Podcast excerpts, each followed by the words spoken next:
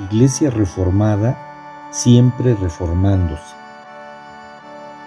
La Iglesia Nacional Presbiteriana de México, de la que somos parte, reconoce y confiesa los principios que emanan de la Reforma Protestante del siglo XVI, particularmente los que se circunscriben a las declaraciones de las llamadas cinco solas, sola escritura, sola fe, sola gracia, solo Cristo, solo a Dios la gloria. Por otro lado, también confesamos la frase la Iglesia reformada siempre reformándose. Sin embargo, es pertinente subrayar que de esta frase solo repetimos una parte, pues originalmente es más extensa y agrega, de acuerdo con la palabra de Dios. Ecclesia reformata sempre reformanda est secundum verbum Dei.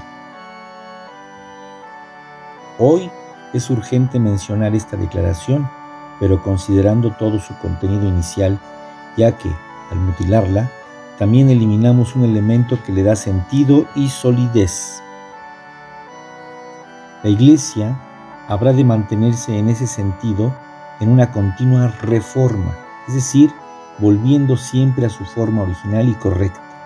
Esto solo puede ser evaluado por el filtro de la misma palabra de Dios, la cual permanece para siempre. Los reformadores siempre tuvieron en mente que la iglesia debe estar ceñida a los principios bíblicos y que el quehacer cotidiano de la iglesia, su administración, su liturgia y su ejercicio dogmático siempre debe ser contrastado con la enseñanza de las escrituras. La congregación Alfa y Omega reconoce y confiesa su lealtad a estos principios.